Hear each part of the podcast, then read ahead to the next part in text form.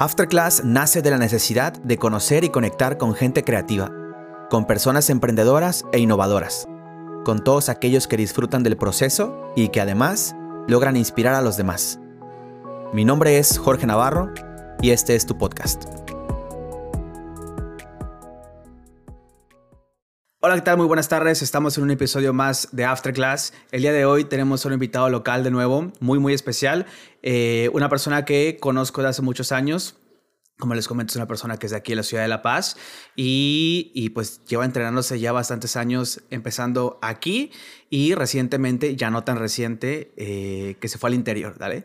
Eh, su nombre es Kenneth, Kenneth Castro, tiene 21 años, ¿verdad? Yes, sí. 21 años, yo creo que te conozco desde que tienes como 6 o 7, Sí. yo creo que sí, más o menos. Y la neta es que hace mucho que no nos vemos. Esta es como la primera vez que nos vemos como en unos, verga, como 4 o 5 años sí, más o como menos. unos cinco años, bro. Hermano, ¿cómo estás? Muy bien, muy bien. Al Qué 100, bueno ¿y tú? que te pudiste dar la vuelta para acá. Gracias por, eh, por darte el tiempo y por aceptar la invitación. No, gracias a ti. Eh, no sé, ¿cuánto tiempo tienes aquí en la ciudad? En la ciudad llevo unos tres, cuatro meses cuando mucho. Me he mudado recientemente, entonces aquí andamos, aquí andamos dándole, moviendo las cosas aquí un poco. Sí, la verdad es que me di cuenta que ahora en pandemia mucha de la, de la raza que, que se estuvo yendo como al interior, a Guadalajara, más que nada. Guadalajara y Ciudad de México, sí, sí, sí. estuvo eh, regresando, no sé, por situaciones a lo mejor de ver a su familia Claro, al principio. sí.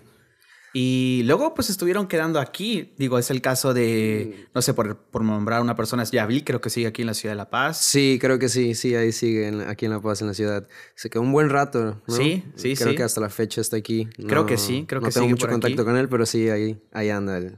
Dale, y desde que llegaste aquí, ¿llegaste a descansar o llegaste con una mentalidad de seguir entrenando? ¿O cómo está el rollo? Ok. mm, creo que llegué por, por cuestiones personales. Quería despejarme un poco de, de todo el medio de danza. De hecho, hasta, hasta un momento llegué a pensar, no, ¿sabe qué? Voy a dejar de bailar un rato, voy a tomarme un break. Y estuve así unos dos, tres meses recientemente. Apenas acabo de empezar a volver a entrenar, literal. O sea, mi mamá me decía de que, hey, ¿qué, qué está pasando? ¿Vas a volver a bailar? Eh, ven a entrenarme a los chicos, ven, no sé, en el estudio, lo que sea, por favor. Sí, sí, sí, sí. Porque mi mamá, pues tú sabes, ¿no? Maestra de danza, ella Sí. me vio bailando y de repente dejó de bailar y dice que, pues, ¿qué está pasando, no? Ujú. Y le digo, no, ¿sabes qué? La verdad, ocupo un break, ¿no? Ocupo un break. Y sí, me lo di. Por un momento sí tuve como, como esa idea literal fija de, no, ¿sabes qué? Voy a dejar de bailar o ah, así, sí, sí, sí, full, no quería. Y ya eh, recientemente me entraron las ganas, eh, igual también entre que me pedían, entre que yo, dije, va, otra vez, pero vamos, vamos despacio pero seguro, ¿sabes? La Ujú. verdad ahorita sí trato de darme un flow más como tomarme mi tiempo, eh, no quiero andar como que la canción va a salir, es, que va a pegar la semana y la voy a sacar la coreo, ¿sabes? O sea, realmente ya puedo tomarme mis breaks, puedo tomarme mi tiempo, meditarlo, hacer como que se, que se añeje el arte bien y, y darle con calma, la verdad. Eso es lo que estoy, es mi flow ahorita. Ya, dale, hermano. Para la gente que igual tienes 21 años, sé que tienes trayectoria aquí en la ciudad de La Paz y también la has construido en la ciudad de México. Ya, sí. Y digo, te has juntado con gente que también tiene su propia trayectoria Sí. y has sabido ir construyendo un poco tu camino, abri- abriéndote paso por, pues por el medio allá en Ciudad de. México, que realmente lo platicaba con maestros de la ciudad, que muchas de las personas que o bailarines que están allá, incluso ni siquiera son de Ciudad de México, se van construyendo con personas de otras partes de la República o incluso Real, de otros países. Entonces, pues hay una mezcla por allá y se siente el apoyo realmente en el círculo de, de por allá por el interior.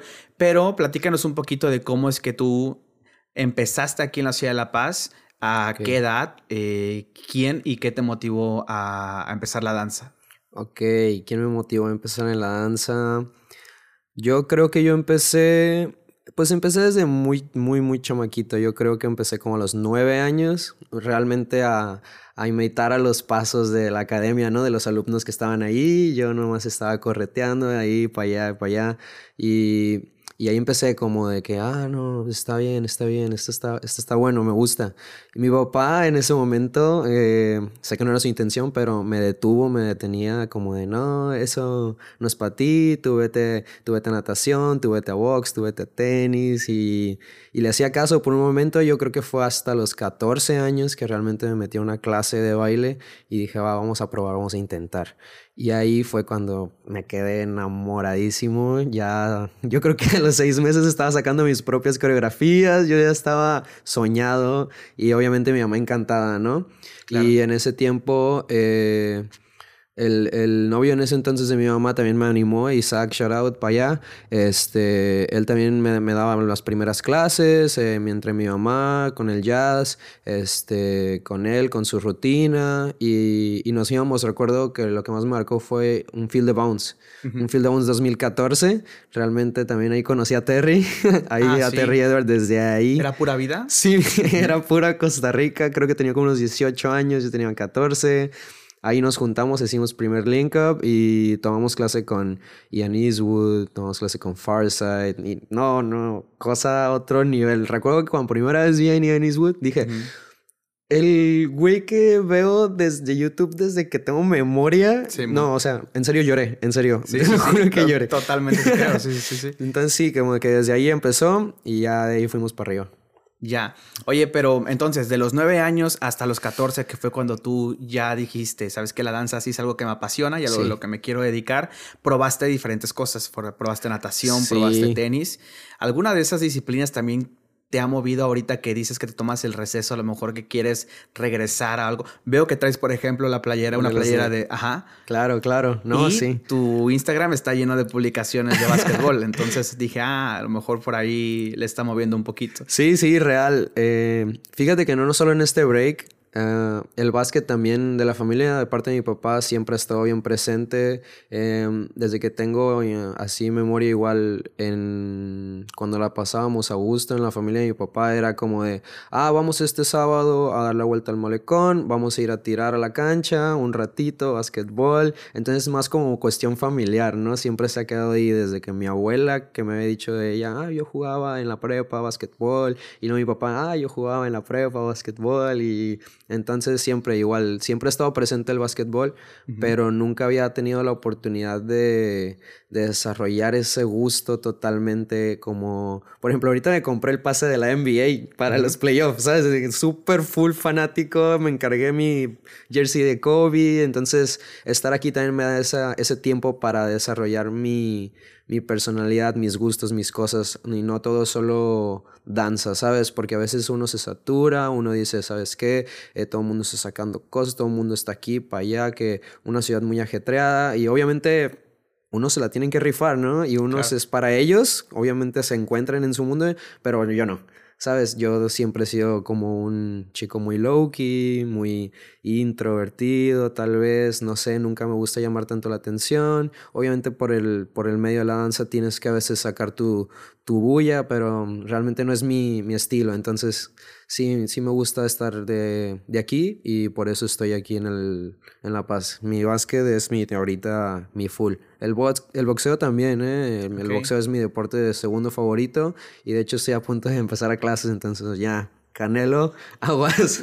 pues es que también, o sea, te veo y te veo como con mucho como flow y tiene mucho que ver como el cabeceo del box, por ejemplo. Claro, sí, sí, sí. O no sé, el bounce del básquet y tal. Sí, sí, Y realmente como que sí lo vives. Sí. Entonces sí está, está chido si te ven y te ven con ese jersey, sí van a pensar que eres un jugador. Además, ¿cuánto mides? Mido 1,78, yo creo 79. Neta, yo te vi como de 1,85 más o menos. Yo creo que mido lo mismo que tú, pero... Estoy ahorita en sandalias, ¿eh? así que... Oh, no, entonces sí, a lo mejor mido menos que eso. No manches. Sí, sí. Entonces, güey, desde los 14 años decidiste ya de dedicarte más como de lleno a la danza y ya es bastante joven. Sí. Eh, tenías que balancear obviamente los estudios porque no era como dedicarte al 100% a la danza. Sí, claro, claro. Sí, de hecho, en, estando en la escuela aquí en La Paz, yo me acuerdo que mis papás siempre batallaron. Yo nunca fui un niño de escuela. En serio, yo nunca fui un niño aplicado, yo nunca fui un niño concentrado, real sí tuvieron que batallarle conmigo muchas nunca veces. lo hubiera imaginado. No, en serio, sí, sí, sí. Y de hecho siempre me regañaban porque me decían, es que ¿cómo tú no te puedes aprender las respuestas de un examen o leer un libro de un, ciencias naturales, matemáticas, lo que sea? Eres inteligente, pero real no te aprendes las preguntas, las respuestas, lo que sea. Pero sí te puedes aprender 50 coreos, ¿no? O sea, y es como de, mm, no lo sé. Son cosas diferentes. sí, sí, sí. son memorias total diferentes, pero pero sí, real, siempre batallaron conmigo. Em, siempre fueron pacientes conmigo, eso no, no tengo nada que decir. Siempre fueron cariñosos conmigo, nunca me hicieron de lado. Pero sí, realmente me tocaron mis regañadas justamente, ¿no? Con su debido acción, ¿no? Entonces sí, sí, ellos sí, sí tuvieron ahí como un problema con mi balanceo de, pues de los estudios, pero yo de realmente desde que empecé la prepa yo ya sabía para dónde iba. Yo ya decía, no, sabes qué, empecé la prepa, pero yo ya voy para Ciudad de México, yo ya quiero estar allá, quiero conocer ese mundo, quiero practicar. Era un niño que real, solo iba, salía de la prepa y salía al estudio. Salía al estudio aunque no estuviera nadie, yo me ponía a practicar, yo me ponía a sacar mis coreos, nada, así, siempre fue así. Entonces, obviamente pasé mis estudios, todo bien. Um, a duras penas. pero, pero, no, la verdad siempre, siempre fue, siempre fue algo que pude, la verdad. Y me lo, creo que más por eso me reclamaba mi familia, ¿sabes? Me decían, es que tú puedes, solo que obviamente no le pones atención. Te gusta, o te gusta estar con tus amigos, te gusta estar en la calle, o te gusta estar bailando. No, o sea, tu prioridad más abajo es el estudio. ¿Por qué? No, la verdad.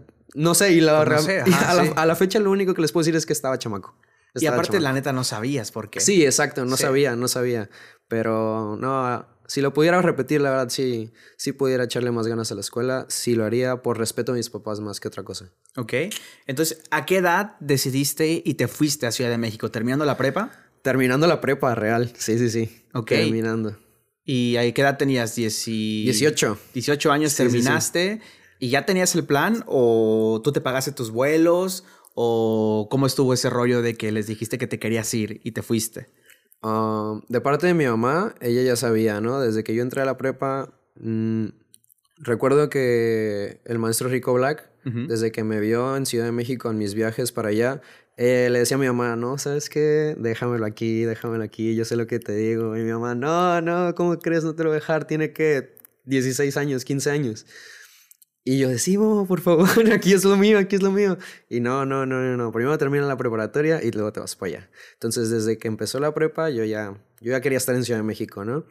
Eh, de la parte de mi papá, pues fue un poco más difícil. Mi abuela es enfermera general, eh, mi papá es dentista, entonces es como familia ahí médica, profesionista, y llega un hijo bailarín y es como de no lo sé, típicas eh, respuestas, ¿no? De la familia profesionista um, médica, de que, no sé, esa no es una carrera, eh, pues, muy valorada, esa no es una carrera eh, segura, te vas a morir de hambre, vas a pasar, este, frío, vas a pasar ahí dificultades y...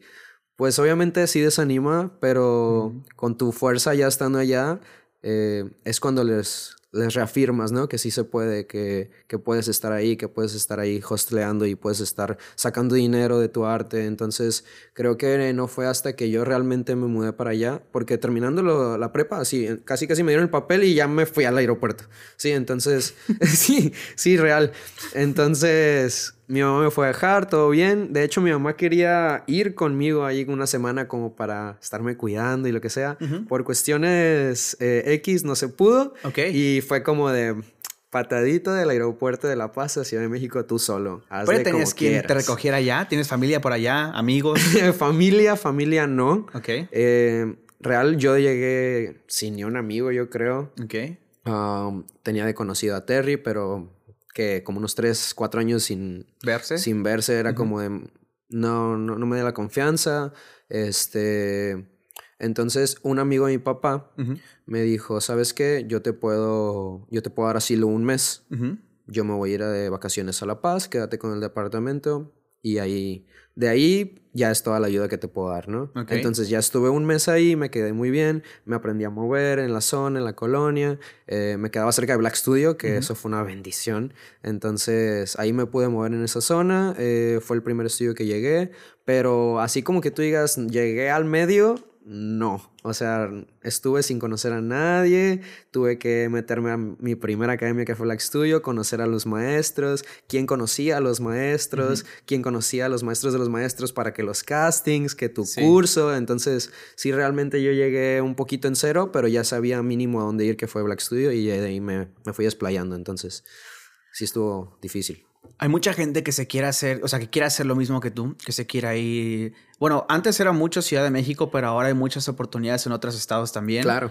Eh, igual, para la gente que es de estados como lo es La Paz, que es una ciudad pequeña, sí. así hay muchas otras personas muy talentosas que al igual que tú quieren eh, salir y irse a entrenar, ¿no? A otra, a otra, a una ciudad más grande. Claro tú sabías ya más o menos a lo que ibas, o sea, ya sabías más o menos el nivel de diferencia que hay, hablando de nivel dancístico. Sí, sí, sí. Eh, en la ciudad de La Paz hay nivel de, danza, pero eh, no es lo mismo que irte a enfrentar realmente a, por ejemplo, a lo que es, no sé, Ciudad de México. Claro, claro. Entonces, ¿cómo te fue? Platícanos cómo fue esa experiencia de, a lo mejor sentiste que te topaste con pared en un momento o que tenías muchos años entrenando, que pudiste haber a lo mejor aprovechado mejor estando allá antes. No, sí, Algo así.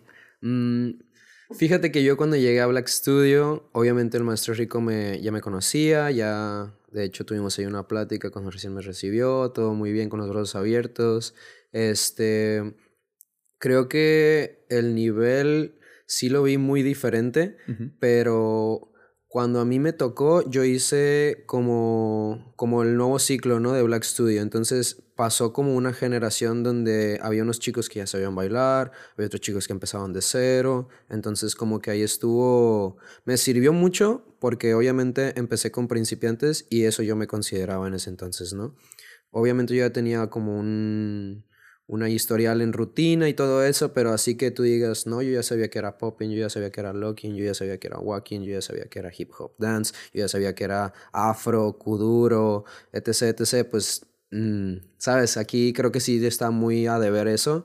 Yo creo que por la misma dimensión de la ciudad no te permite como como crear un espacio de cultura y movimiento más allá de la rutina, ¿sabes? Porque aquí la gente Mm, creo que todavía no, no, se interesa totalmente por lo que viene siendo un movimiento y una cultura de lo que representa, por ejemplo, el hip hop, que más solo se van a lo que, oh, yo quiero aprender a bailar, eh, quiero aprender a coordinarme, quiero aprender a, a moverme, lo que sea, pero real yo lo que ahorita estoy vistiendo representa un movimiento, ¿sabes? Yo represento una cultura, represento una historia, entonces creo que todavía no nos da como ciudad para dar ese paso. Entonces creo que ahí es cuando cuando está el lag de información, ¿no? Eh, entonces a mí me sirvió mucho empezar con principiantes, me, me, explicaron desde cero. Eso sí, ¿eh? en la preparatoria pude ser un charlatán, pero aquí en Black Studio yo era el matado, el que anotaba, el que le decía a los maestros después de clases, oye, por favor, anótame los links de YouTube, anótame los nombres, por favor, por favor. Y tenía todo así registrado, encarpetado, entonces ahí fue cuando yo vi la diferencia, ¿sabes? El interés de, no, no, sí, soy matado, pero es aquí, aquí soy, ¿sabes? Entonces, em, en el nivel sí, obviamente había también gente muy avanzada ya, pero la verdad nunca batallé en, en, cuanto a estilo, en cuanto a hip hop, la verdad nunca batallé. En serio, nunca, nunca tuve ahí como una riña ni nada. Obviamente tuve mis crecimientos, mis capullos, mis estancadas, pero siempre fue conmigo mismo, nunca fue como que yo sintiera eh, hay un celo de alguien. Sí sentía el ki de la gente, mucho, mucho, y extraño eso, pero nunca fue una riña de un celo, un nada. En, el, en, en técnica creo que fue cuando yo sí me topé con pared varias veces y dije, eh, no sé, no, no puedo controlar mi espalda, no puedo controlar mi cuerpo, mi contracción, que me falta. Y los maestros de técnica son más duros, ¿sabes? Son gente ya mayor y no es como que no, por favor, es, no, sacan. Entonces sí, creo que ahí fue cuando la disciplina me, me, hizo falta y la tuve que trabajar muy duro. Estuviste allá en Ciudad de México casi tres años, ¿no? Más o menos. Sí, sí, sí, tres años. Casi tres años. ¿Y quién dirías que fue como tu, tu mentor? ¿En qué momento sentiste que, o si hubo una, una o varias figuras que te hayan ayudado a, a, a crecer más rápido? Ok, a crecer más rápido. Fíjate que yo tuve varios, de verdad. Yo Creo que podría mencionar ahorita al maestro Rico de lleno. Maestro Rico, de verdad, no, aún no entiendo su método de enseñanza, es muy duro, em, también te premia cuando debe, pero real a veces sí, tiende, sí tiendes a toparte con qué estoy haciendo, por qué está actuando así conmigo, qué, qué está pasando. Entonces ahí es cuando o te estancas con él o avanzas porque avanzas. Entonces sí te, sí te espeja mucho él, sí creo que él fue como mi, mi mayor sensei de allá. Pero también podría hacer un shout out enorme a Terry. Terry Edward, de verdad, él, él me ayudó muchísimo. Creo que él sería como mi sensei del hop, el sensei de la rutina. Ahí también, más allá también que mi sensei se convirtió en mi hermano, ¿sabes? Entonces ahí fue como un Miyagi, Daniel San tipo, pero también podíamos salir a fiesta, podíamos salir a cotorrear, podíamos salir a todos lados, entonces sí, sí ahí estuvo, estuvo viviendo un tiempo conmigo también, entonces creo que eso fue lo que ayudó mucho, ¿sabes? de que él se paraba en las mañanas y, hey, negro, ¿qué vas a hacer? No, pues aquí estoy, pero no, vamos al gimnasio, ¿qué? No, pero no, vamos al gimnasio, ah, ok, y ahí pues él me amarraba, creo que ahí fue esos dos. Por ahí tenemos una, un episodio pendiente con Terry. Ahora que estoy en Ciudad de México no se pudo hacer porque es una persona ocupada. Muy sí, ya. Pero eh, lo ves, yo no lo conozco. Realmente yo creo que la primera vez que lo conocí fue en un field de bounce también. Mm. Pero fue en un field de bounce donde estaba Keone y fue Chris. Y mm, ya, sí, sí, sí. Ahí creo que lo vi, pero así, solo de vista. No, nunca hablé con él. Ya. Y pues últimamente lo que se ha sabido de él, que ha tenido mucha presencia en pues en el show business en, México en general. Sí, mucho. Entonces por ahí es lo que he sabido nuevo de lo que él estaba haciendo, pero se ve que es una persona muy disciplinada. Mucho, mucho, en serio, sí. Y si estuviste viviendo con él o, o te chingas o sí, ajá, exacto. Qué chido que tuviste eh, a una persona tan disciplinada como para que se te pudiera pegar un poquito de la disciplina, que es muy importante, creo yo. Y platícanos un poquito cómo es una clase con Black, con porque porque me platicas que es como muy dura, entonces no me imagino cómo llévanos un poquito por esa, desde que empieza la clase y qué es lo que lo hace tan especial. Por ese camino, ok. Mm, creo que podría empezar a decirte que las generaciones mayores de Black Studio siempre se refieren a la clase del Master Rico como el entrenamiento militar. De verdad. sí, sí, sí, sí, sí. Mike Bautista fue el primero que le escuché decir eso. Shout out a Mike. Eh, sí, real. Él decía, no, que ya toca entrenamiento militar y era la hora del maestro rico. Y era como, uh, ok, ok. Para empezar, entramos y ya todo el mundo sabe qué está pasando. Todo el mundo sabe qué hacer. Corriendo, corriendo alrededor del salón. Y tú dices, si tú eres nuevo, tú dices que, bueno, pues voy a seguir, voy a correr, ok. Y de repente se paran todos. Y, tú, bueno, me voy a parar. Entonces, el primer, la primera clase del Master Rico, yo creo que no vas a hacer casi nada porque tú tienes que aprender a vista a todo, a ver qué está pasando y obviamente te pone ojo y te dice, no, estira acá, estira acá, estira acá. Pero no es como que él sea un profe que se vaya a detener y te vaya a decir, mira chico, aquí vamos a hacer esto y después esto, sino que ya, es en chinga, es en chinga, es en chinga porque el tiempo corre y yo no tengo ese tiempo. Entonces estás de que corremos, luego estiramos, que release, que acá. Toda la primera parte es estiramientos. Llega tu cuerpo lo que sigue estirado. Después empezamos con los tondius y los tondius no mames. En serio, yo creía, yo creía saber lo que era un tondiu y cómo se hacía hasta que llegó el maestro rico y me pegó mis regañadas, yo creo que un mes entero. Y el ejercicio más completo para calentar y estirar tu pierna, en serio, recomendados los tondius. Yo estuve haciéndolos yo creo que todo el tiempo que estoy en Black Studio y jamás terminé de hacer que me sintiera un poco mejor. Entonces, sí, tondius, tondius. Luego empezamos demasiados estiramientos, demasiado balance, demasiados saltos. Y ya como por eso de la última media hora de la clase que restaba, ah, un poco de core. Entonces era la clase de entrenamiento militar, literalmente. No, no había un momento en el que tú veces descansabas. Había clases que ni siquiera te ponía una rutina, ¿eh? Había clases en las que era nada más puro entrenamiento, puro salto, pura corrección, puros plies. Y vaya que sí te servía, pero lo odiabas en ese momento. sí, las clases estaban llenas, era gente que le gustaba tomar esa clase o casi no. Sí, de verdad yo creo que era la clase que más se quejaban, más cansada veían, pero era la clase a la que más se metían. Creo que eso es lo que mm, en serio respeto a la gente que va a Black Studio y toma una clase del Master Rico. Hasta es famosa, ¿eh? La clase del Master Rico es famosa como hasta entre los maestros del medio. Es como de, mm, yo no tomo clase con el Master Rico, tengo que ir a probar, ¿sabes? Entonces sí es como de, hasta es una prueba para los que ya están dando clases de que mm, la aguantaré. Ok. Oye, tengo que, tengo que checar eso porque he ido varias veces y nunca había escuchado de eso. Igual, eres chico black, igual que sí, y otras personas. Sí, sí, sí. Eh, está muy padre. ¿Tú crees que ese tipo de clases hacen falta aquí en la ciudad de La Paz? Claro, claro, no. Si de verdad tú quieres empezar a, a, moldear tu cuerpo para ser un bailarín profesional, creo que hacen falta esas clases. El problema es si la gente está dispuesta a aguantar eso por un tiempo prolongado, claro. ¿Sabes? Porque la gente dice, ah, va, vamos a hacer una clase, Master Rico, level así, aunque no sea el Master Rico, ¿no? Pero un level así. Eh, la hacen una vez, terminan súper, súper cansados y ya no la hacen en todo un año. No sirvió. ¿Para qué te sirvió? Exactamente, ¿sabes? Creo que la consistencia está infravalorada porque si haces esa misma clase dos veces por semana, durante un año, te va a servir más que si lo haces todos los días un mes. ¿Sí me entiendes? Entonces creo que ahí es lo que haría falta aquí en La Paz, consistencia. Y aplica para cualquier otra clase también que tomes, ¿no? Claro, claro, claro. Parecía esta. Pero tiene mucha razón, o sea, la verdad ahorita estoy un poquito perdido en la situación de cómo está la onda la danza actualmente en la ciudad, qué academias siguen existiendo, qué academias siguen dando clases, qué maestros siguen activos. Digo, fuera de mis amigos y las personas que ya conozco, eh, estoy un poquito perdido con las nuevas generaciones, que tú estás dentro de las nuevas generaciones, sí. pero todavía hay una nueva generación, no sé, de 14, 15 años, que también sé que vienen fuertes algunos, pero no sé, digamos por pandemia también se perdió mucho esto de que pues la constancia de ir a clases, tomar clases en línea, ¿te tocó un poquito de esta sección? Sí, sí me tocó. De verdad nunca fui fan. Nunca, nunca, nunca fui fan. Eh, pues imagínate, ¿no? De estar en clases en Black Studio, que te acostumbró a que te peguen, acostumbró a que te corrijan, que así no acá, que tu barra.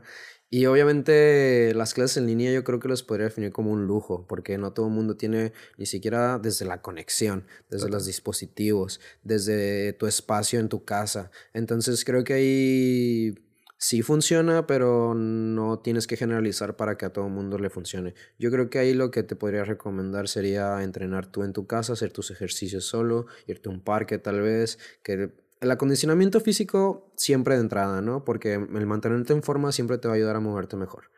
Pero sí, las clases en línea nunca fui fan.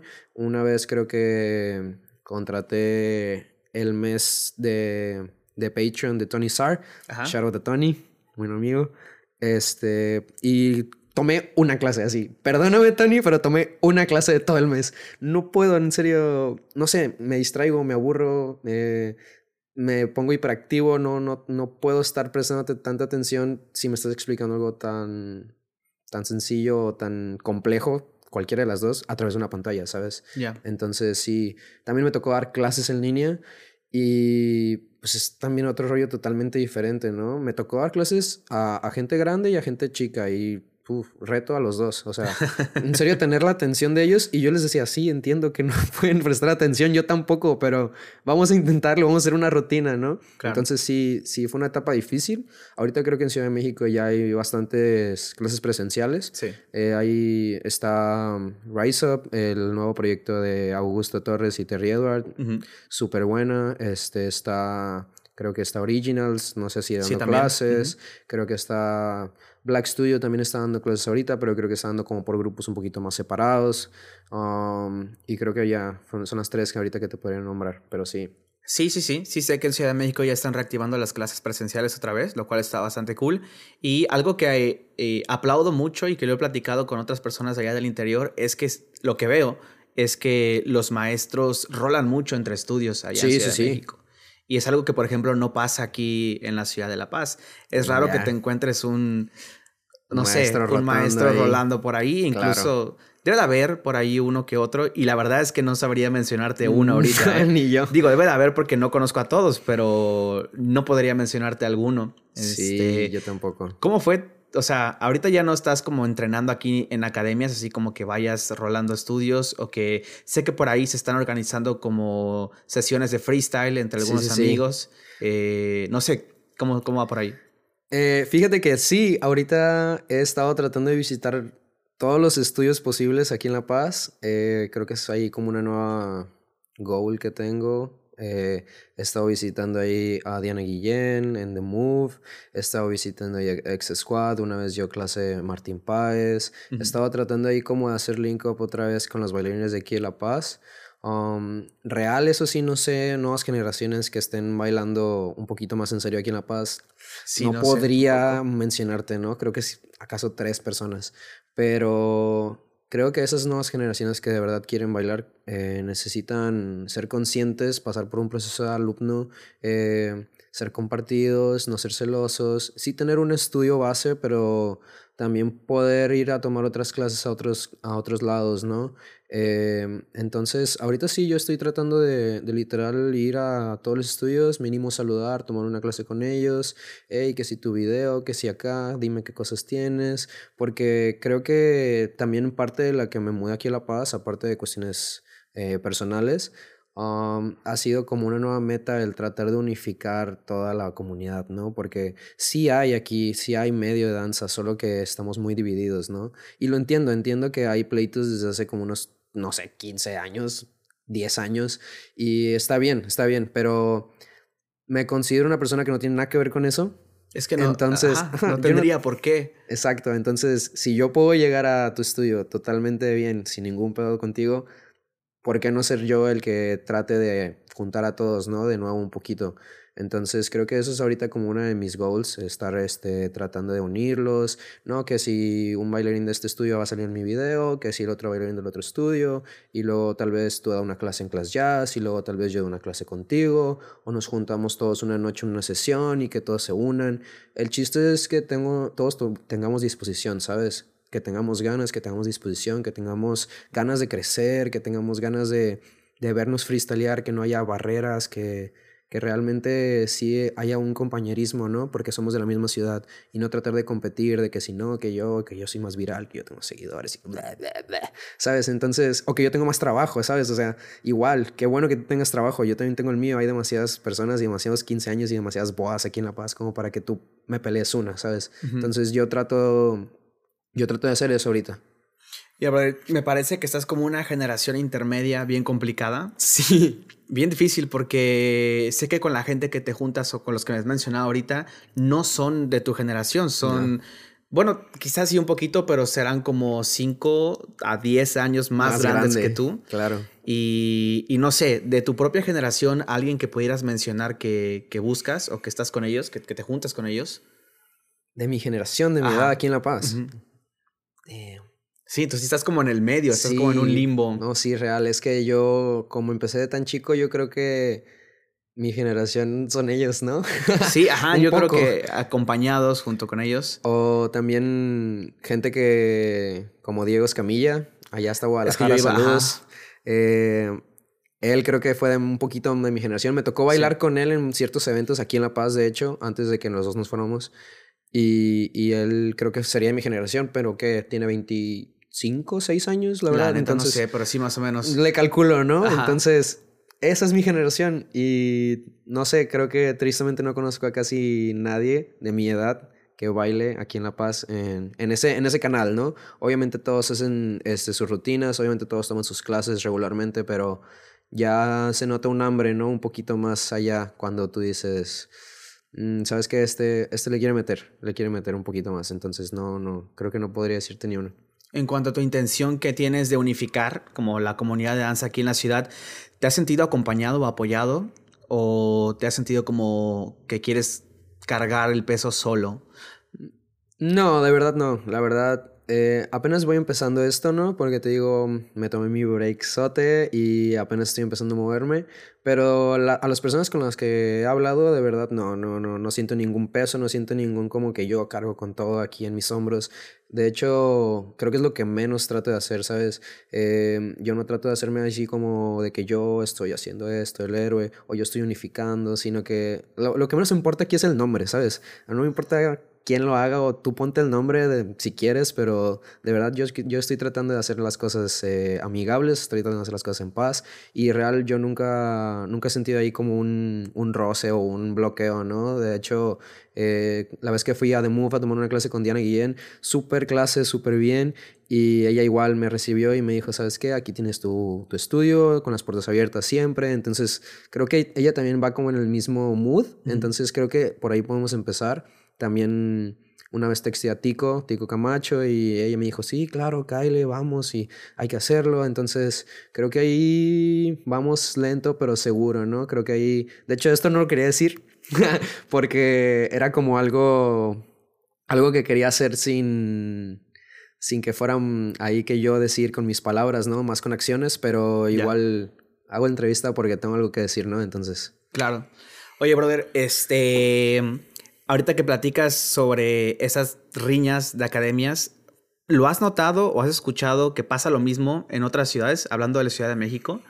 Porque esas riñas vienen de una generación anterior a la mía. Sí. Y bien dices, es algo que no deberíamos de nosotros cargar con ellas. Claro, claro. Es algo que debería de romper eh, con nuestros profesores y hasta ahí. Nosotros como alumnos tendríamos que tener la libertad de ir y hacer lo que nosotros querramos. Eh, te pregunto porque sé que a lo mejor la comunidad en Ciudad de México obviamente a lo mejor tiene más tiempo y ya aprendió a, claro. a pasar esto. Claro, claro. Entonces no sé si sea igual Fíjate que en Ciudad de México, obviamente tú llegas y el mundo ya está girando, ¿no? Entonces tú, tú dices, wow, o sea, no sé, no que esta maestra se peleó con tal maestro en tal año, ¿no? Y te llegaban ahí a contar, pero así como que cuando tú escuchas un poquito de la historia que ya pasó en Ciudad de México, creo que hay una congruencia en el por qué están ahorita así de libres como están, ¿sabes? Que sí realmente en sus, en sus tiempos lo que yo he escuchado mínimo tuvieron sus, sus ahí riñas, sus roces, pero ya pasaron, ¿sabes? Ya creo que tienen más de siete años, cinco años que ya pasaron. Lo, lo, lo fuerte, ¿no? Y lo último, o sea, lo que ya quedó. Entonces creo que ahí ese tiempo ya fue cuando también yo empecé a llegar a Ciudad de México, gente nueva totalmente que no tiene nada que ver. Obviamente Ciudad de México también tiene más visitas, más foráneos, entonces es como más gente que no tiene que nada que ver con eso. Entonces fue, fue aligerándose un poco y... Y ahorita obviamente las, los estudios y, y los maestros, los directores, quieren jalar gente y quieren este, que, su, que su gente se quede a pagar el mes, ¿no? Es, es un negocio, es obviamente... es lógico. Entonces, está bien, pero lo que pasa allá de diferencia es que si ellos faltan un día, que no es importante, que es un día, una clase cualquiera, rutina, eh, y le dice el alumno, ¿sabes qué? Me fui a tomar clase allá. No pasa nada, ¿sabes? O sea, real, no, no tiene nada por qué decirte. Es de que, ah, falté un día, no pasó nada, no hubo una, un ensayo importante, no hubo algo que tú me dijeras tienes que estar ahí. Entonces, eh, creo que esa es la diferencia, ¿no? Y aparte también, incluso maestros que ya ni siquiera tienen que ver con riñas, por ejemplo, Terry, o sea, nada que ver, que va a tener que ver con una riña en Ciudad de México. Totalmente. Entonces, creo que eso fue lo que también ayudó a acelerar ese proceso. Y, y aquí yo creo que, creo que es lo que, lo que hace falta. Entonces, creo que ahí está, por ahí vamos, ¿no? Hace rato antes de empezar la, antes de darle grabar por aquí, le platicaba a Kenneth que por lo regular antes de empezar una plática eh, me pongo a investigar un poquito a las personas, bueno, investigar entre comillas, saber qué es lo nuevo que están haciendo, por dónde se están moviendo y no sé qué proyectos traen. Y me pareció bien curioso que tus redes sociales son, pues, son casi inexistentes. este, me tocó ver que tenías el Instagram activo y me tocó ver este proceso cuando empezaste a, depurarlo primero, a quitar un poquito. Tuviste un problema con Instagram, creo, y luego cambiaste de cuenta. Sí, sí, me hackearon la cuenta, me hackearon la cuenta. y luego hiciste una nueva, pero empezaste a subir cosas y luego quitabas y luego ponías y quitabas. ¿Qué estaba pasando por tu mente en ese momento? Un caos. Para empezar, un caos, un caos, un caos eh, dentro del baile y afuera del baile, ¿no? Hay unas cosas, unos roces ahí con gente, este, hay unas cosas de amor y que acá Y, y, que siempre sí, que siempre no, entonces sí estuvo ahí heavy esos días para mí.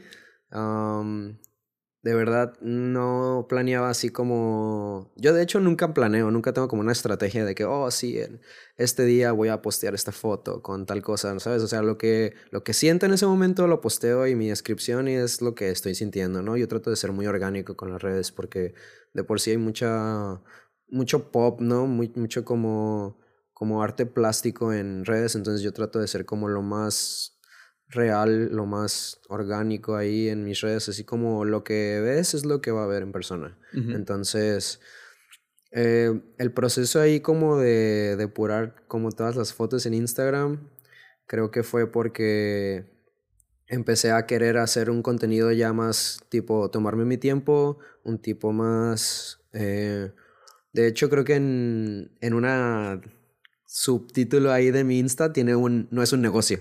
Literal dicen, no es un negocio. Entonces, eso es lo que también quiero dar a entender, ¿sabes? Esto no es un negocio, esto real, yo ni siquiera voy a tratar de ganar dinero con estos videos que voy a hacer, ni siquiera voy a tratar de, de hacer conexiones, ni siquiera voy a tratar... Es la forma más pura de hacer arte para mí, el simplemente tratar de decir algo, tratar de sacar algo que yo siento.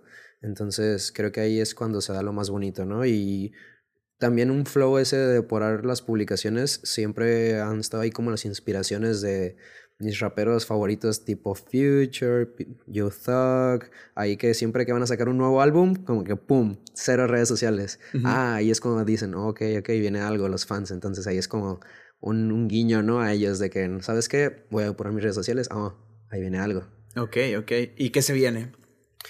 Ah, no quiero decir mucho. Ok porque se va a grabar este fin de semana. Eh, ahí vamos a hacer unas cosas, unos moves ahí con mis amigos de Cabo. Shout a Bradley, shout a Ajax, shout a Mariana. Van a salir ahí en un video. Me va a grabar Michael. Eh, y vamos a estar ahí haciendo como más un visualizer, más que un video. También es algo como conceptual, es algo ahí que tiene que ver con, con mis cosas ahí del pasado, con todo el como con toda la mierda que he estado pasando en, en este inicio de año. Y ahí es como un condensado de, de, lo que viene siendo como mi cabeza, básicamente. Más o menos para cuándo sale este, este, saldría más o menos este video. Mm, no tiene fecha, la verdad no tiene fecha, eh, pero yo le calculo ahí mm, unas tres semanas, ¿va? Entonces ahí pendientes, ahí va a estar bueno. Dale. Oye, brother, ¿tú te consideras una persona que le gusta más hacer el rollo de una pieza coreográfica o te gusta explorar eh, el lado del freestyle? Porque te conozco y te he visto hacer freestyle. De hecho, te he visto participar en batallas de freestyle. Sí, sí, sí. Eh, por aquí y por allá. Entonces, ahora que me platicas esto del video conceptual, pues me imagino que es meramente coreografía. Sí, sí, sí. Mm, tiene algunas tintes ahí de freestyle. De hecho, en el guion que yo armé tiene ahí como, como un paréntesis en donde vamos a hacer algo de freestyle. Obviamente no van a ser como, un, como una session completa de freestyle, pero va a tener ahí unas tomas, unas tomas de freestyle. Y considerarme yo como un bailarín de freestyle o de rutina. De hecho, empecé con rutina, empecé full, full con rutina. Yo no sabía que era freestyle, ¿no? Sabía que era los libres, entre comillas, ahí antes de empezar o después de bailar una rutina, pero, pero ya estando en Ciudad de México, de verdad creo que Pau Pulido fue cuando estuve viviendo un tiempo con ella y me dijo, ella fue la que me impulsó, de hecho, de que métete a batallas de freestyle, métete a batallas de freestyle, es que tú ya estás listo para batallas de freestyle. Y yo, mm, no sé, no sé, no sé, estaba ahí tomando clase con ella y viviendo al mismo tiempo en Black Studio. Entonces, sí, ella fue la como que me presionó y dije, va, va, va. Y entonces en eso uno una vez creo que ella organizó unas batallas, ahí medio underground, clandestinas, pero fue bastante raza. Y me acuerdo que fui con un amigo, Uriel, eh, tomaba clases con él en Black Studio. Y salimos de nuestra última clase, él me dijo, ¿qué, qué rollo? ¿Sí vamos a ir o no? Y yo, no sé, no sé, estoy nervioso. No, sí, vamos. Ok, y era ahí cerca, fuimos caminando, ya había empezado el evento. Y apenas nos, empezamos, nos alcanzamos a registrar y empezaron, ¿no? Y no, que batalla, batalla, batalla, batalla. Total, yo terminé quedando finalista. Wow. Y me acuerdo que batallé en la final con Faces. Ok. Y, uh, buena batalla, de verdad, buena batalla. Aprendí demasiado. Eh, Creo que yo en ese entonces no sabía muy bien quién era, quién era Faces. O sea, lo ubicaba por su, su, nuevo trabajo que acababa de llegar ahí en la ciudad en ese entonces. Y decía, oh, baila muy bien. Pero ya cuando me dijeron de que no, Maestro Faces y que no sé qué. Y al día siguiente creo que dio clase en Black. Y yo, ok, ok, entonces nadie es que me haya ganado él y haya quedado finalista. Y creo que de ahí ya empecé a darle más, ya tuve más confianza. Entonces, gracias a Pau. ¿Le sigues dando el entrenamiento de free? Sí, sí, sí, sí. Real, creo que es lo primero que, que trato de hacer. Ahorita no me considero ni de rutina ni de freestyle, sino hay un género fluido de, de los dos. De género fluido.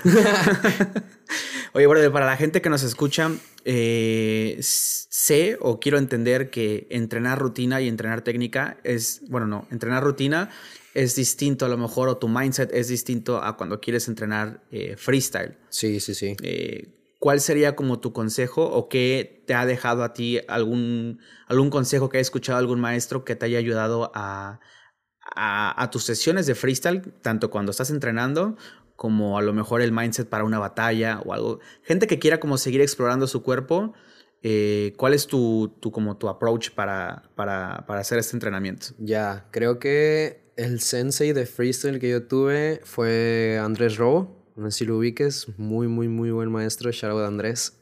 Shout out a Robo. Eh, él estuvo ahí, creo que desde que lo conocí, lo conocí como un compa, creo, lo conocí como en una fiesta o algo así, y fue como de, ah, me caes bien, ah, tú también me caes bien, y ya, de hecho, los dos somos acuario, entonces ahí como que, no sé, siempre estuvo ahí como un, una fluida ahí rica, ¿no? Y ya después eh, lo trae, creo que Pau Pulido a la casa, y dice, no, pues que él va a ser este de los, de los elegidos para las batallas de Red Bull acá y yo, oh, wow, ok, ok.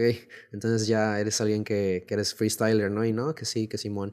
Y ya total empezamos a forjar amistad, lo fui a ver a sus batallas, eh, hizo un gran show, hizo siempre, siempre es como un showman él, entonces siempre tiene como ese, ese carisma y él creo que su consejo siempre fue como de, si vas a entrar a unas batallas, tienes que tener también como dependiendo del mindset con el que vas a entrar, ¿no? Puedes tener varios.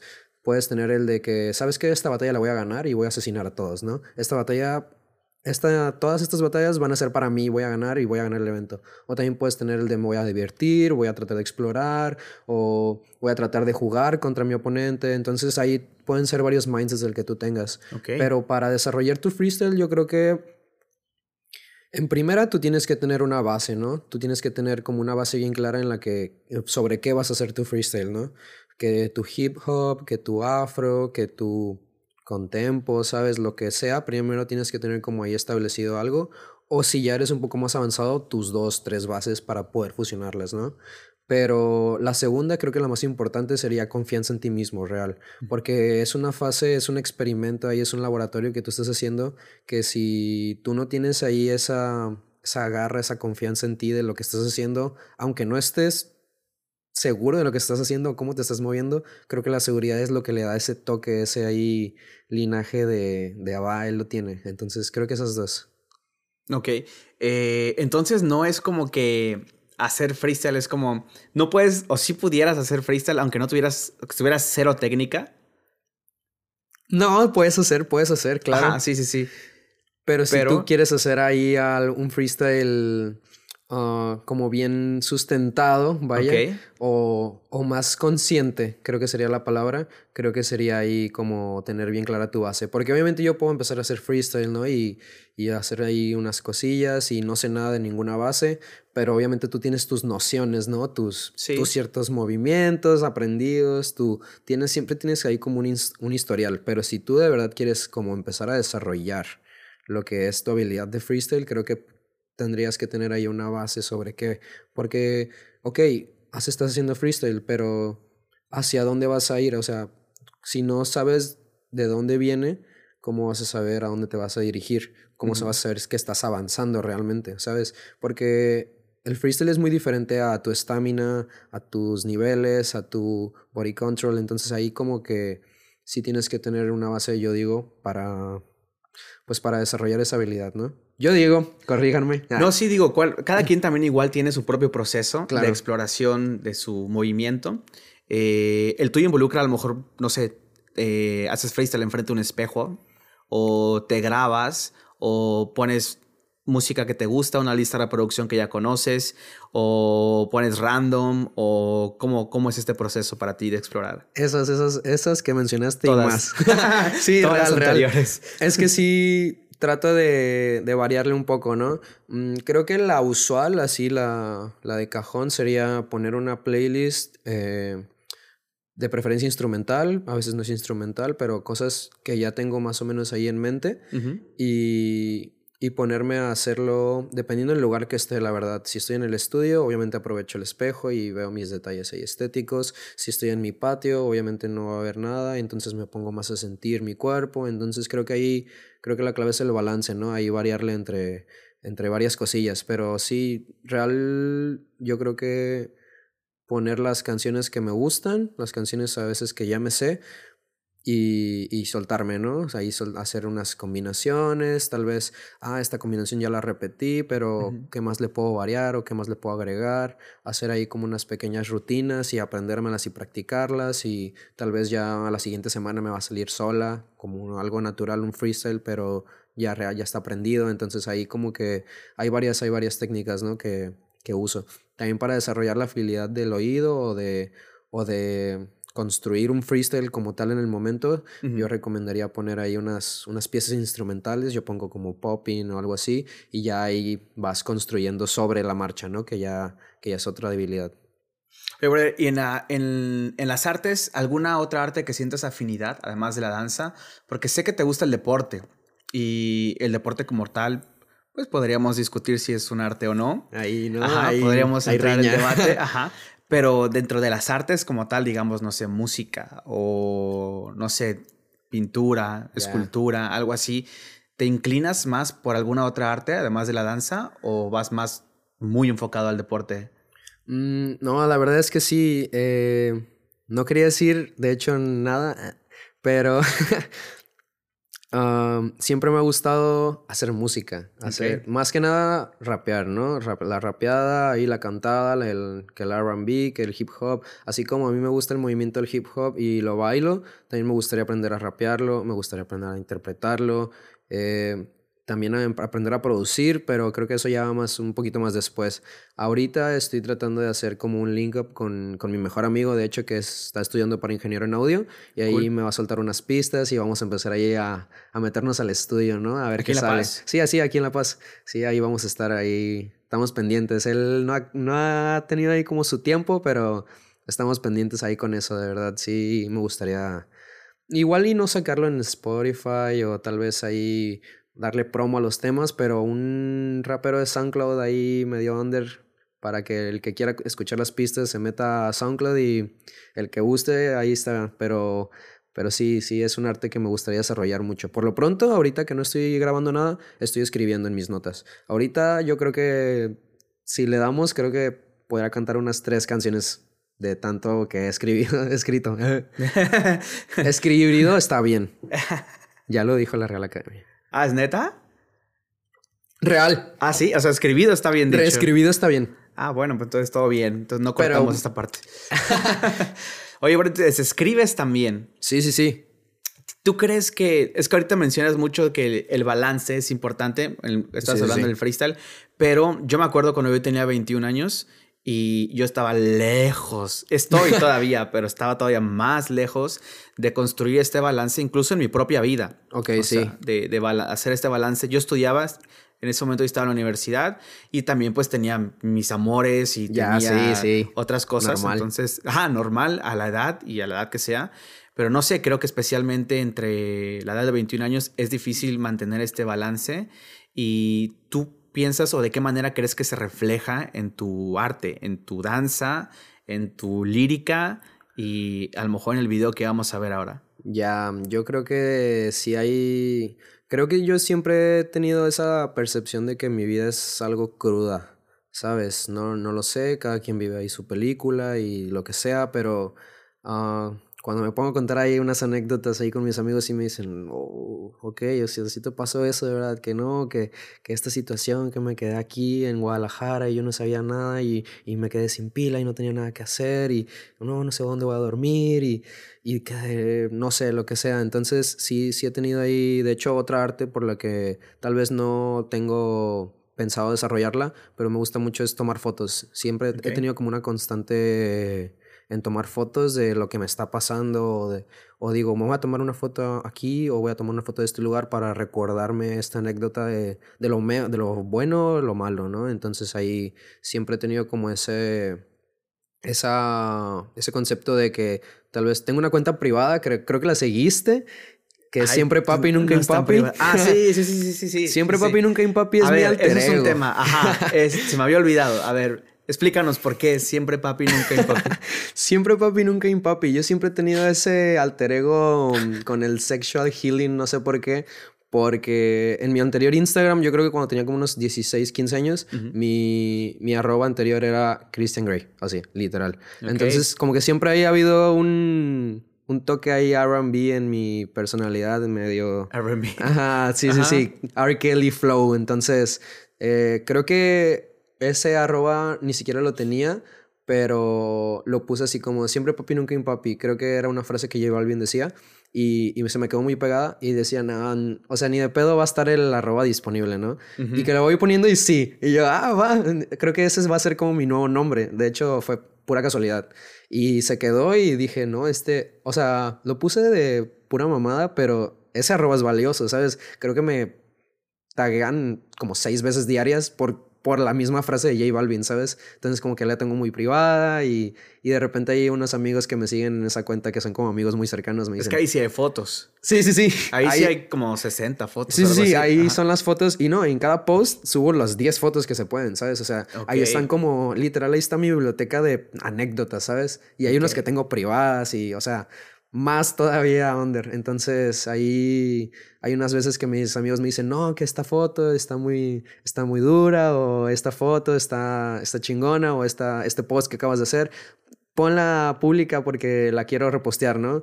Y ya como que ahí tal vez, sí, a veces les los mando ahí, pero cuando sí digo, va, lo voy a poner, la pongo pública como como un día para que ellos la reposten y la vuelvo a poner privada, ¿no? Y obviamente las solicitudes las aceptan todas de jalón y digo, oh", y de puro otra vez. Pero sí, la verdad, sí es como ahí un, un alter ego que siempre he tenido desde rato ya. ¿Cuál es el último post que está en esa cuenta? a ver. No, no, no lo tienes que enseñar, pero nos puedes platicar de qué se trata. Es que no recuerdo, es que no recuerdo. Ah, ok, vamos, vamos, a checar, vamos a checar. Porque va a ser sorpresa para mí. Si, si está muy ahí comprometedor. ¿Cuál es la temática? Bueno, es que me puedo imaginar la temática con, el, con el arroba, pero. Pues no tiene ahí como una temática real. Ajá, es general, es general. No hay, no hay como, como algo así que tú digas eh, un tema en especial, ¿no? En esta cuenta, sino que real lo que, lo que tengo ahí lo, lo subo, ¿no? Lo, lo, que me plazca, literal. Pero no tengo tu wifi. Ah, sí, cierto. Se las debemos. Sí, sí, sí. Bueno, pues está bien. Y ese post que, que, te, que te preguntaran para que compartieran. Ah, eso sí debes. Sí, sí, sí, sí, sí, sí, sí. Eso está muy gracioso. Porque fue una conversación con un amigo que se llama Carlos Rousseau.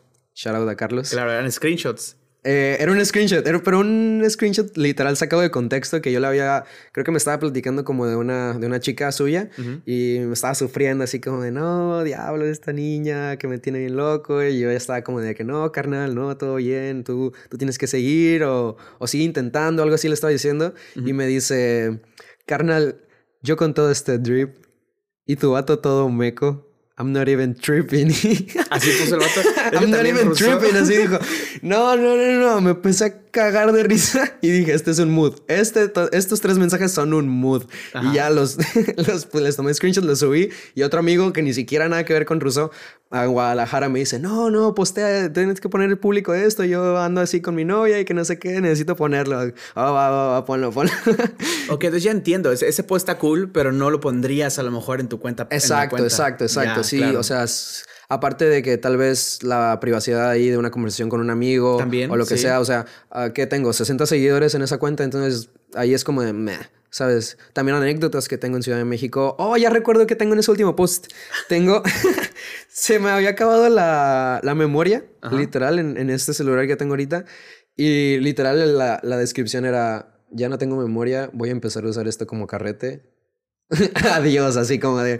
Ah, lo iba subiendo ahí. Sí, sí, sí, y lo voy subiendo ahí. Entonces ahorita literal es mi carrete nuevo. O sea, así de crudo pueden ser los posts, ¿sabes? De que unas fotos en mi espejo, otras fotos que fui a patinar, otras fotos de mm, eh, mi mejor amigo en bicicleta, eh, unos screenshots ahí que tengo con FaceTimeando con una chica con la que estoy ahorita. Entonces, como que Simplemente cosas porque sin no tenías contexto, espacio ajá, simplemente. Entonces, así pueden ser los posts, ¿sabes? Ya, ya, ya, sí, sí. Ah, pues tiene todo el sentido del mundo. Sí, sí, sí. Además, por eso se entiende que también es privado. Porque exacto, pues, exacto. no es como que le muestres tu, tu reel de fotos a todo mundo en sí, la calle. mi vida privada o lo que sea. Sí, sí, sí. Sí, sí, claro, totalmente. Este, estamos de vuelta aquí después de una breve pausa técnica cerebral mía. Este, Keren, platícanos una anécdota, experiencia que te haya quedado bien grabada de, de Ciudad de México, pero una que a lo mejor, aunque no tuviera que ver con danza.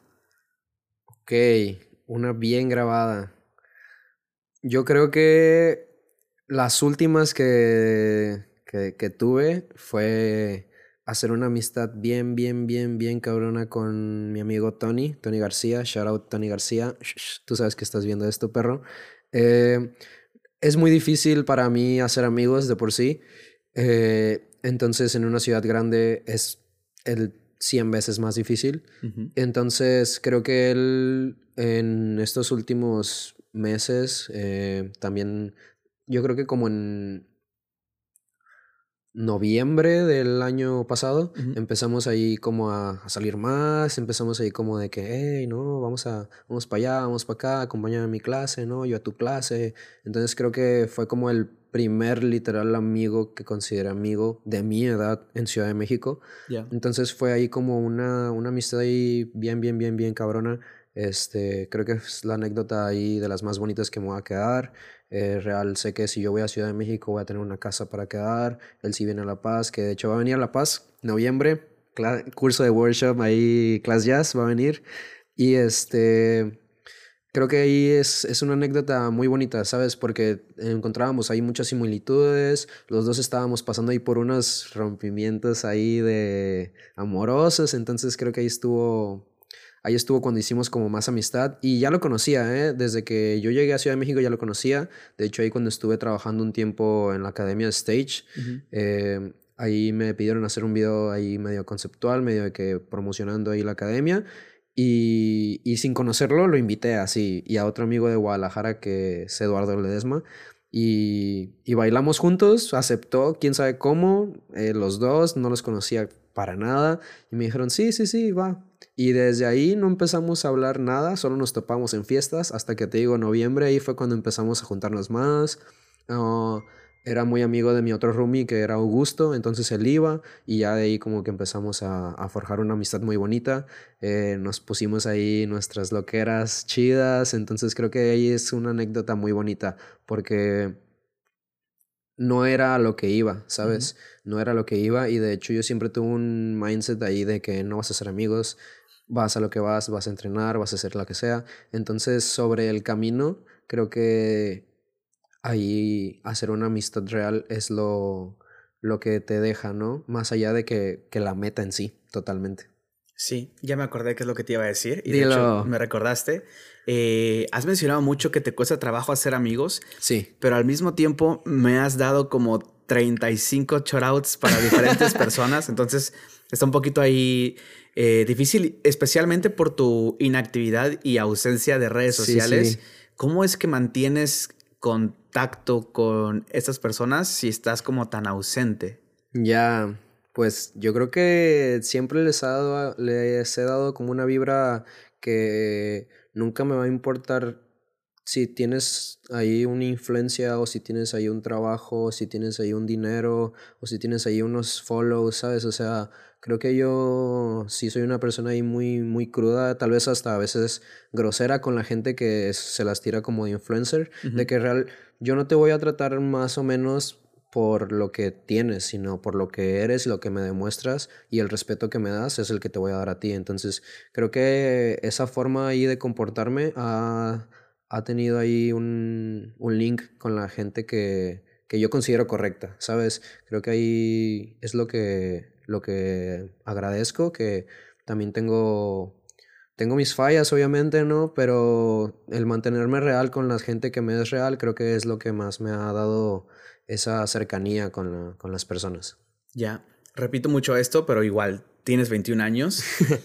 Eh, ¿Has tenido alguna experiencia con el alcohol?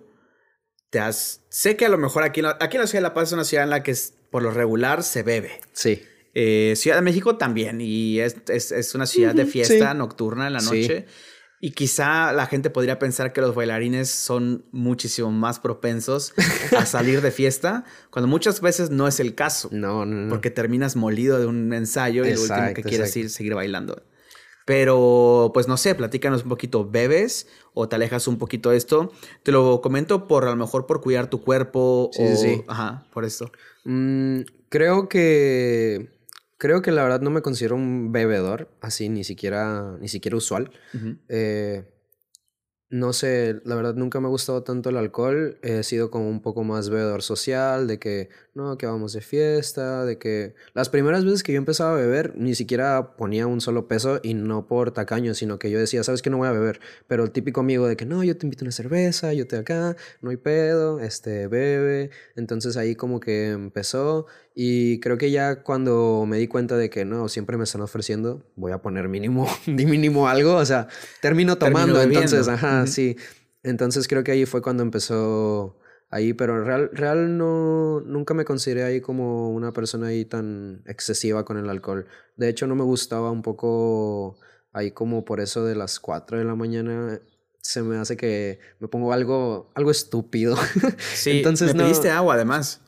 Sí. Sí, eso es lo que ah, ah, tenías alcohol. Ah, sí, sí, sí. Es que yo pregunté, ¿qué quieres tomar? Y me dijiste, ah, agua estaría bien. Y yo, ah, está bien, perfecto. Por ejemplo, el Pipo ni siquiera me pidió alcohol. El güey llegó con cerveza. Y le dije, güey, no es peda.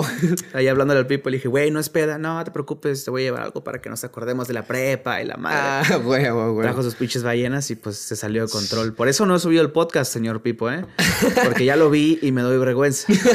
no, pero de hecho, sí, llegando aquí a La Paz, obviamente por la cultura ahí de que las ballenas, ¿no? O sea, Aparte, güey, hace calor. Sí, sí, exacto, exacto. No, la verdad, eh, ahí conforme vas creciendo parece que no, pero con el calor se te antoja una cerveza, lo normal, ¿no? Normal.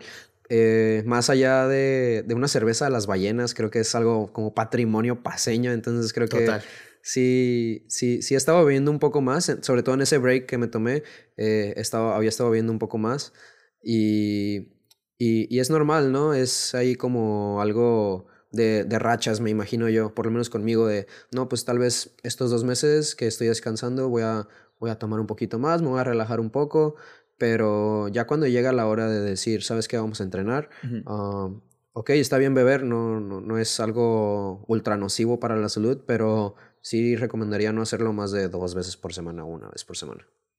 Ya una vez por semana ya es alcoholismo, chavos. Ya. sí, y algún, te veo muy, muy alivianado. Entonces te voy a tener que preguntar si alguna vez has tenido alguna experiencia con alguna otra sustancia. Claro, claro. Que no tenga que ver con el alcohol. Llámese, no sé, marihuana, hongos. Claro, claro. Ácidos, sí, algo por ahí. Sí, real, real. He tenido ahí, este, yo había estado fumando casi diario, yo creo, por un... la mayoría del tiempo de, que, de mi estancia en Ciudad de México. Porque, primero, ah, yo ya fumaba creo que desde los 15 años aquí en La Paz. Wow. Y normal, ¿no? Era un poco más social, era un poco más este, restringido, mis papás me cuidaban, eh, eh, que paso por ti, que lo que sea, ¿no? Pero ya llegando allá, creo que fue ahí como un, ok, no está nadie, si llego a la casa, si no llego a la casa, si limpio, si no limpio. Eh, obviamente te enfrentas con un mundo de puedo hacer lo que quiera, pero es un pro y un contra, ¿sabes? Puedo hacer lo que quiera. Oh, puedo hacer lo que quiera. Tú solito sí, es como mm, ajá, solito, solito la cagas y no hay nadie quien te levante. Entonces creo que ahí es cuando cuando entra como una etapa también de madurez más que como bailarín como persona y ahí es cuando tú dices ok vamos a vamos a vamos a hacerlo vamos a aprender a, hacer la casa, literal. Vamos a aprender a mantener una casa. Y sobre todo el primer mes que te comento que estaba en casa ajena y un depa ajeno me lo dejaron solo con la confianza, era como de no puedo quedar mal, no puedo quedar mal. Este, aquí no tiene que faltar ni un mueble, no tiene que hacer ni un raspón, no tiene que funcionar todo así como lo entregaron. Entonces sí, creo que ahí fue también una etapa ahí de crecimiento. Pero Ya después empecé a fumar, empecé a fumar, obviamente ahí caes, caes ahí como en unos errores, caes ahí como en unas sustancias. Eh, ciudad de México es una ciudad muy variada, ¿no? Entonces, en cada fiesta te ofrecen cada cosa y depende a veces de tu mood y de tu estado emocional si tú la aceptas o no, pero también tienes que saber que no le vas a aceptar eh, cualquier cosa a cualquier cabrón, ¿sabes? Totalmente. Entonces, si es un amigo que tú ya llevas, no sé, tal vez unos meses conociéndolo, ves que, que, se mete, te ha explicado más o menos, o también incluso la forma en la que te invita a hacerlo, creo que, creo que determinan mucho si tú lo aceptas o no. Entonces ahí, pues he tenido malos trips, he tenido muy buenos trips y también muy malos trips, sí, de hecho, creo que una que te puedo contar ahí muy cabrona una vez estábamos en un depa de un amigo eh, y todos decidimos meternos ahí un ácido y empezamos bien, ¿no? Yo acabo de terminar con mi ex en ese entonces. ¿Fue tu primera vez en ácido? Mm, creo que fue como la tercera, okay. segunda. Eran los primeros trips, ¿sabes? Entonces eh, nos metimos un ácido, todo iba de maravilla, te lo juro. De los mejores trips, bailé como unas seis horas seguidas, un freestyle estaba empapado así, ya no podía con mi cuerpo. Y en eso, en eso me llama mi ex. Así, me llama mi ex y era la bocina, yo era el que estaba conectado, se para toda la música. Y todos suena. Los, ay, suena y todos los güeyes así como, ¿qué está pasando? ¿Qué está pasando? ¿Qué está pasando? Y yo, verga, es mi ex, veo el, el número y es mi ex, no, ¿qué está pasando? Y no, todos empiezan a calmar y yo les empiezo a calmar y no, no, no se estresen, no se estresen. Y ya, pues tengo que contestar porque había, ya me había llamado unas cuatro veces. Uh -huh. Y le digo, lo primero que le digo creo que fue como de, oye, ahorita no puedo hablar, estoy ocupado, ¿no? y me dice, no, no, que no sé qué, que podemos, no me acuerdo muy bien qué me estaba diciendo, creo que, creo que, creo que me llamó algo como llorando o algo así, algo feo, ¿sabes? Entonces creo que yo la traté de calmar, pero a la vez estaba tratando de calmarme a mí, entonces sí estaba como en un mundo ahí muy, muy raro y me acuerdo que que mis amigos por alguna razón se empezaron a reír. Digo, normal, trip de ácido, ¿no? Por alguna razón. Pero a ella le dio el mal viaje de que no, tus amigos están burlando de mí, yo lo estoy escuchando y yo, no, no, no, no. Y ahora imagínate... Por un... ahí ella no estaba tripeando. No estaba tripeando, pero... Estaba, pero ella le dio estaba, ese mal viaje. Le dio okay. el mal viaje, ¿no? ¿Y luego? Entonces imagínate un chico de 21 años Ah, es reciente. Reciente. este, tratando ahí de calmar a alguien mientras está en un viaje. Fue un... O sea, y yo recuerdo que cerré los ojos por un momento en la llamada y empecé a tener visuales, ¿sabes? Y fue como de, no mames, o sea, algo, algo muy malo va a pasar. Y a lo último le dije, ¿sabes qué? Ahorita estoy en un ácido, no puedo contestar ni puedo atender. Le colgué. Y no, o sea, creo que ha sido de las cosas más significantes que me ha pasado. Fue como, sí te quiero, sí, claro que me gustaría estar calmándote, pero si no, si no me puedo calmar yo, ¿cómo te voy a calmar horas. a ti? Ajá, exacto. O sea, háblame mañana, por favor. Sí. O sea, ahorita no, no, no, puedo hacer eso. Sí, Entonces, sí, sí, sí, creo que creo que ya he tenido, creo que el peor trip de mi vida. Y después de esa, bueno, me dijiste que esa es como la tercera o cuarta vez que sí, lo hiciste. Sí, sí, ¿Recuerdas tu primera vez en ácido? Sí, estuvo buena, estuvo buena. Eh, creo que ahí fui, fue en La Paz. Eh, fuimos ahí con unos amigos a la playa. Esa, esa vez estuvo muy estuvo mágica. Cool, sí. Estuvo muy mágica, estuvo buena. Nos echamos ahí este, el ácido, eh, comimos algo antes de que nos pegara. Llegamos a la playa y justo nos pegó. Y, uh, súper bien aquí las olas, que el sonido, que la arena, las texturas. Creo -huh. que el trip bonito como primera vez, así. El cliché, así. Estuvo buenísimo. Entonces creo que. Creo que ese primer trip fue el indicado como para que ya no me volviera a dar miedo. Sí, porque tomar. hay gente que su primer trip es muy malo. Exacto, exacto. Y uh -huh. ahí fue cuando dicen, no, ya no vuelvo, ya no vuelvo a probar eso, que me da mucho acá. Que me... Entonces. Y yo les digo así como de. Mmm, sí, pero tienes que volver a probarlo porque no es como que así sean todos tus trips, ¿sabes? Exacto. O tal vez alguna droga X o Y te hace ver una parte de ti que ahorita no quieres ver uh -huh.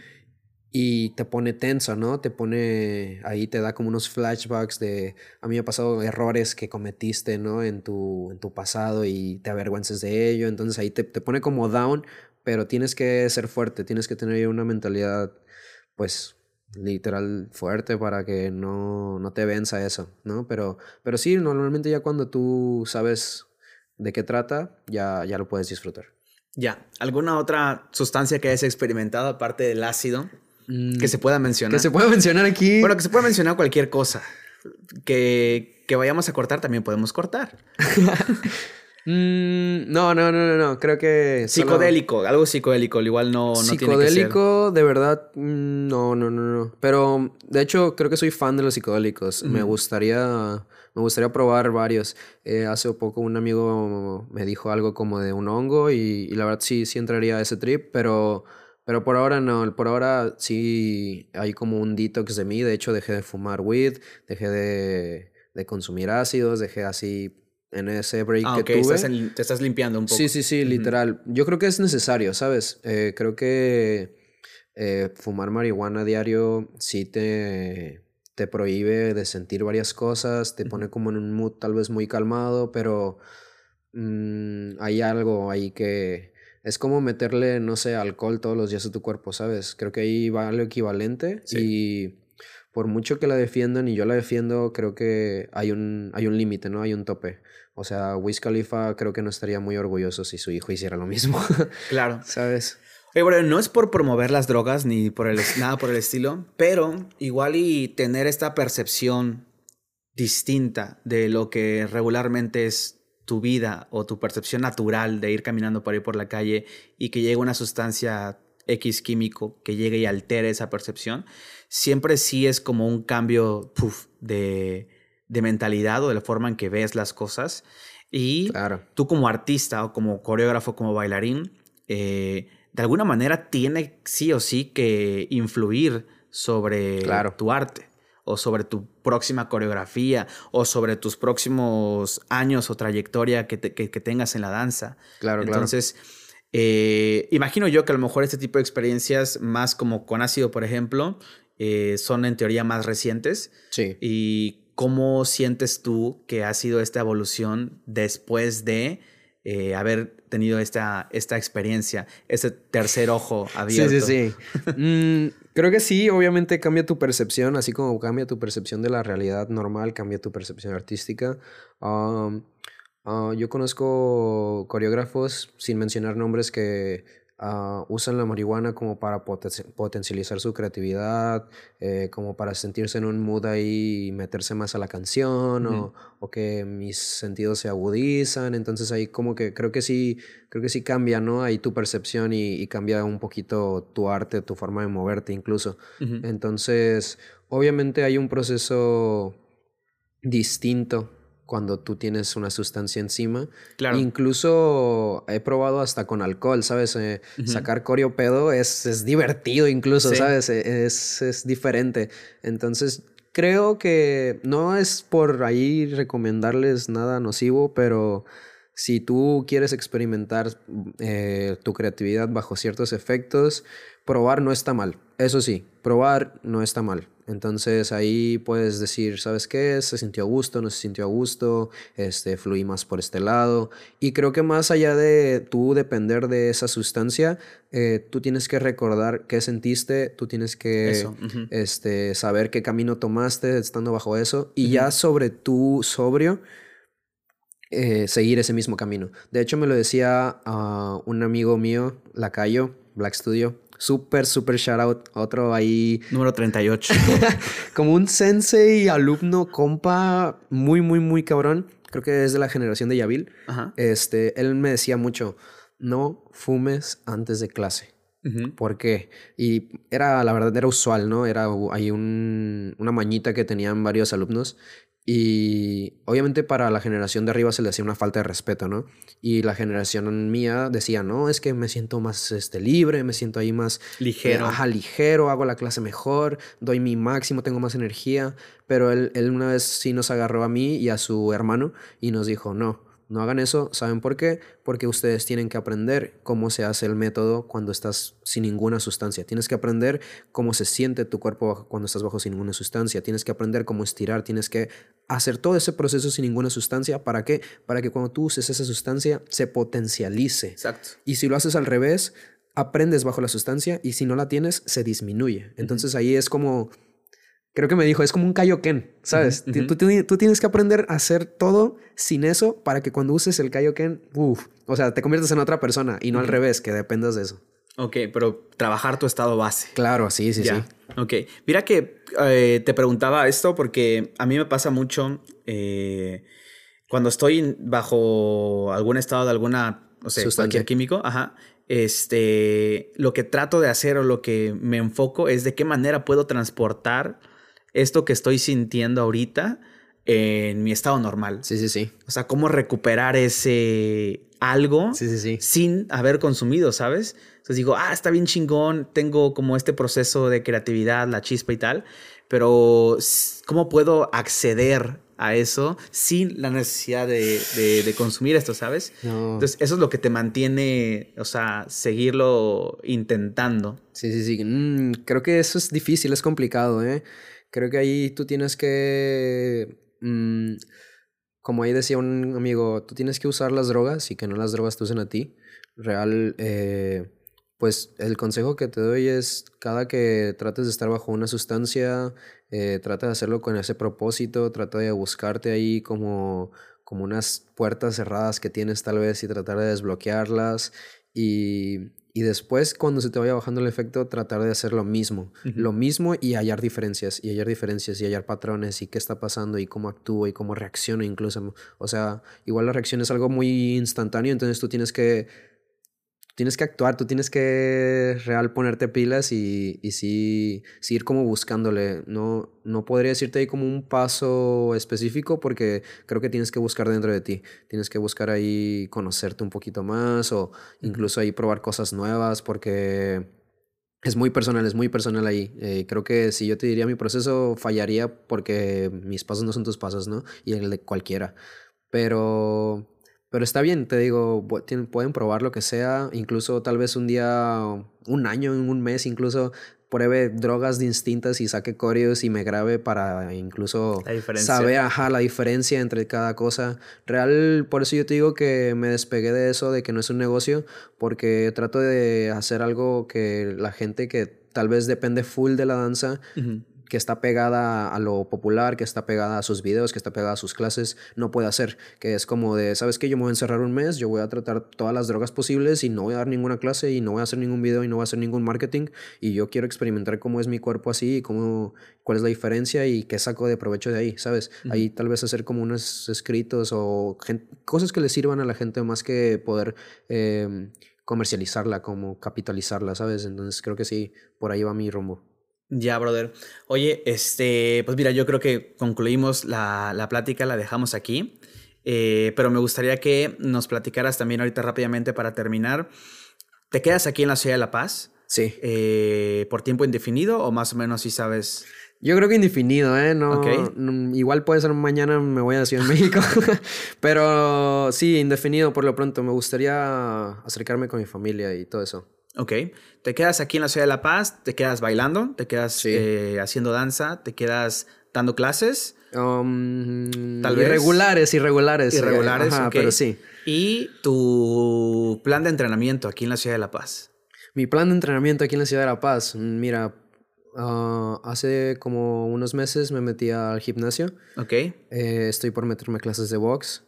Estoy haciendo mucho cardio. Va a trabajar mucho tu cuerpo. Sí, sí, sí. Real, más allá de practicar ahorita el baile como tal, que no se deja de hacer, eh, ahorita mi meta sí es construir mi cuerpo para lo que me quiero mover en un futuro, ¿sabes? Ya. Y creo que eso es tomar el camino largo, ¿sabes? Tomar el, el camino correcto ahí como... Estoy de acuerdo. Ser, ser sabio y no ponerte a bailar como loco dos horas seguidas, porque de ahí tal vez no se va a aprender nada, ¿no? Tienes que mirar como tres pasos adelante y tú tienes que saber cuándo pausar tal vez el entrenamiento de danza para en un futuro tomarlo con más ganas.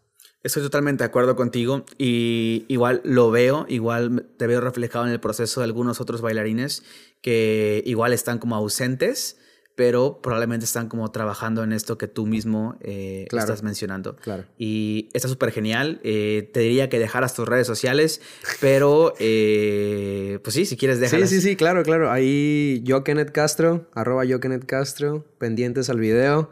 Um, va a ser una rola de Bad Bunny, no quiero decir, pero pendientes, pendientes. Va a estar muy, muy, muy cabrona. Pues dale, chavos, muchas gracias por estar escuchando el episodio de hoy. Tendremos más episodios como este eh, próximamente, uno nuevo cada semana. Y pues nada, nos siguen ahí en las redes sociales y que estén chido. Adiós.